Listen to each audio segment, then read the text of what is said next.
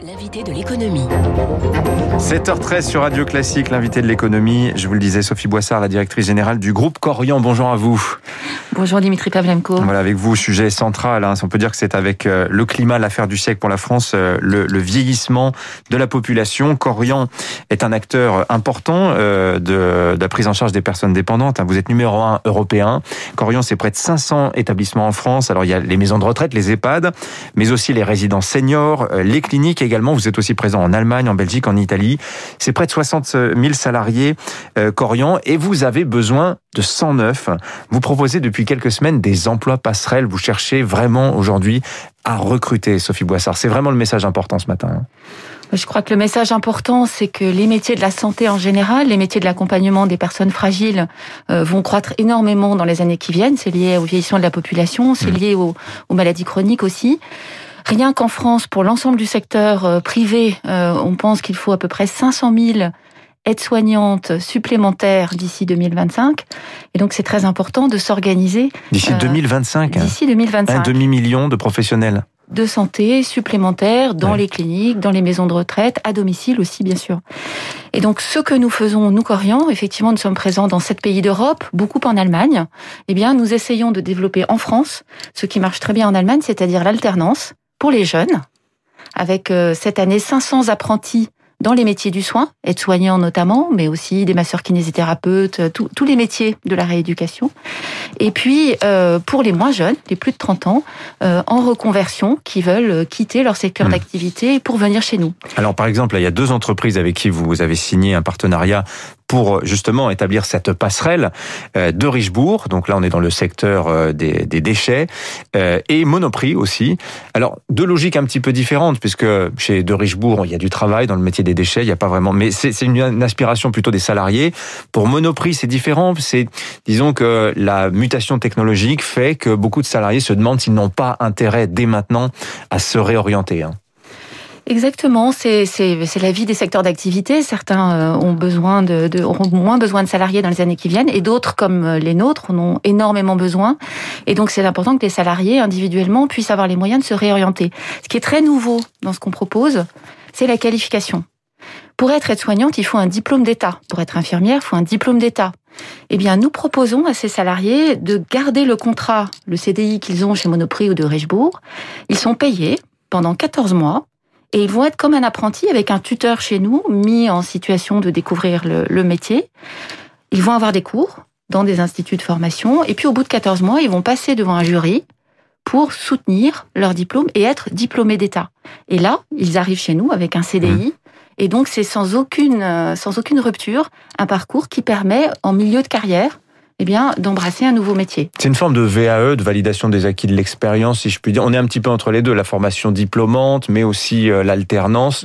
C'est un peu hybride finalement comme euh, système. Eh bien, ça allie en réalité les deux, c'est-à-dire un parcours qualifiant avec un diplôme, j'insiste, et effectivement la reconnaissance de l'expérience humaine qui a été acquise dans un autre secteur. Est-ce que vous pouvez me dire quel est l'intérêt pour euh, de Richebourg au Monoprix de financer pendant 14 mois des salariés qui ne travailleront plus pour eux, euh, in fine? C'est assez étonnant quand même comme, euh, comme démarche. Hein. Alors, tout le monde s'y met. Effectivement, l'entreprise le finance et, et d'une certaine manière se dit que comme ça, elle n'aura pas de PSE euh, éventuel à financer.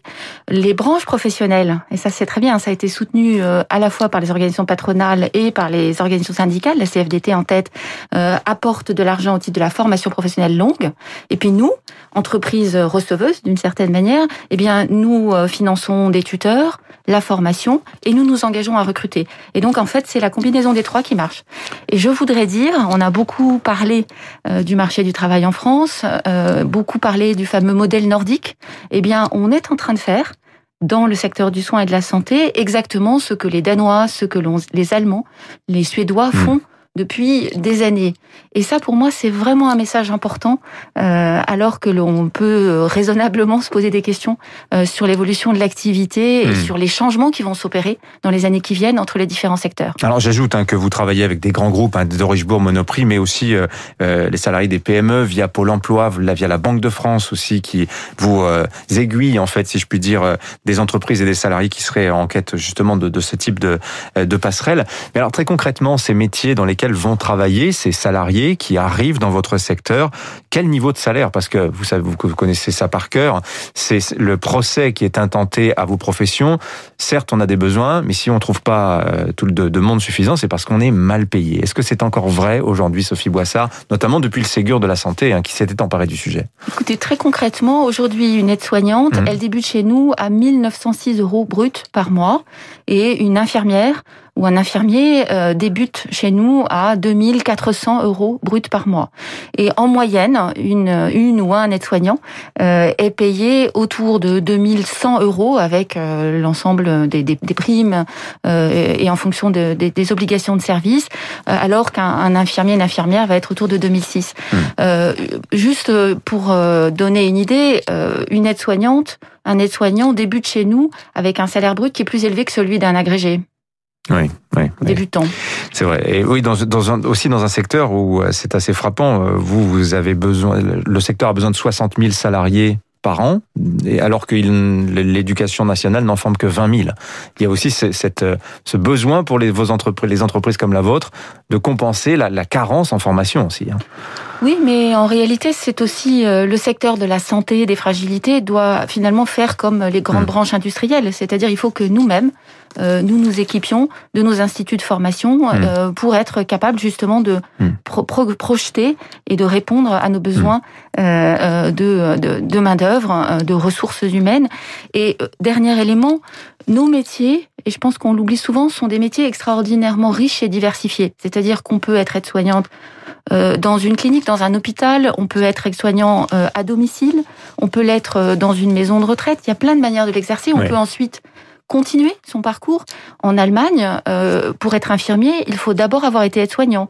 Et ensuite, on continue. Hmm. On valide le diplôme d'infirmier, on devient cadre infirmier.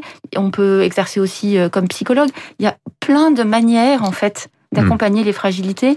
Et mon message ce matin, eh bien, c'est que la santé, c'est pas seulement, c'est un besoin essentiel pour nous tous.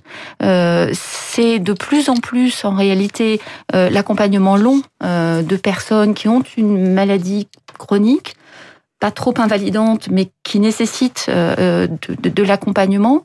Et donc, euh, ce secteur-là, c'est vraiment un secteur dans lequel il faut que collectivement nous investissions. Mais justement, vous parlez de ceux qui sont vos clients, en, final, les résidents. Euh, les EHPAD n'ont pas très bonne réputation. On peut dire que l'épidémie de Covid, avec euh, des clusters terribles hein, dans, plusieurs maisons de retraite, ont un, petit peu aggravé, dégradé encore l'image de, de, des établissements. Mais vous ne faites pas que des EHPAD. Hein, chez Corian, vous êtes aussi vous avez pris une sorte de virage domiciliaire parce que les personnes âgées ont envie de rester chez elles le plus longtemps possible. Euh, L'EHPAD hors les murs se développe à vitesse grand V aussi, Sophie Boissard. Eh bien, Corian, c'est euh, en particulier euh, le réseau euh, Petit-Fils, qui est un réseau d'aide à domicile extrêmement dynamique. On est aujourd'hui à plus de 200 agences dans tout, sur tout le territoire. C'est une acquisition que vous avez faite il y a deux ans, ça. C'est hein une acquisition que nous avons faite il y a deux ans et que nous avons pratiquement quadruplé en deux ans, tellement les besoins sont importants et qui travaillent énormément actuellement. Oui, vous avez raison. Et je crois qu'il faut qu'on revienne sur ce que finalement le, le, le défi du vieillissement. Le défi du vieillissement, eh bien, c'est à partir d'un certain âge, et ça nous arrivera tous d'avoir besoin euh, d'un accompagnement au long cours après euh, peut-être un accident de santé, après une, maladie, ça peut être du diabète, ça peut être énorme. Il y a à peu près 10% de la population aujourd'hui euh, qui vit avec une forme de maladie chronique.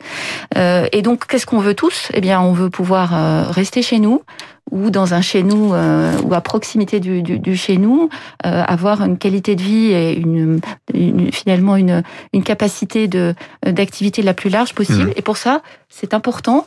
Bien sûr, il y a l'entourage qui aide, mais c'est important qu'il y ait des aidants professionnels. Et c'est de plus en plus ça le sujet.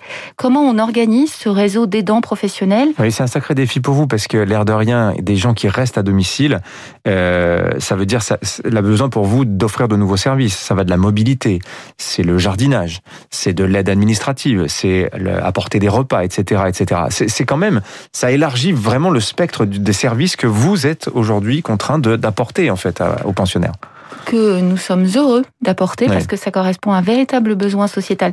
Et en fait, Corian, à moyen terme, c'est quoi? C'est probablement 40% d'activité dans la santé avec des cliniques spécialisées de rééducation et, et beaucoup, beaucoup de centres ambulatoires spécialisés. Hein, euh, c'est à peu près 40% euh, de maisons de retraite médicalisées, mais qui auront toutes de l'accueil de jour, pour les personnes qui sont chez elles et qui sont un peu isolées, qui auront toutes de la résidence-service en même temps que des chambres vraiment médicalisées sur le modèle qui existe déjà dans les pays du Nord. Et on est en train de développer ça à très grande vitesse. Et puis c'est 20% euh, d'activités à domicile euh, avec les réseaux petits-fils par exemple, mais aussi euh, avec des communautés de soins, des mmh. colocations pour les personnes âgées et fragiles.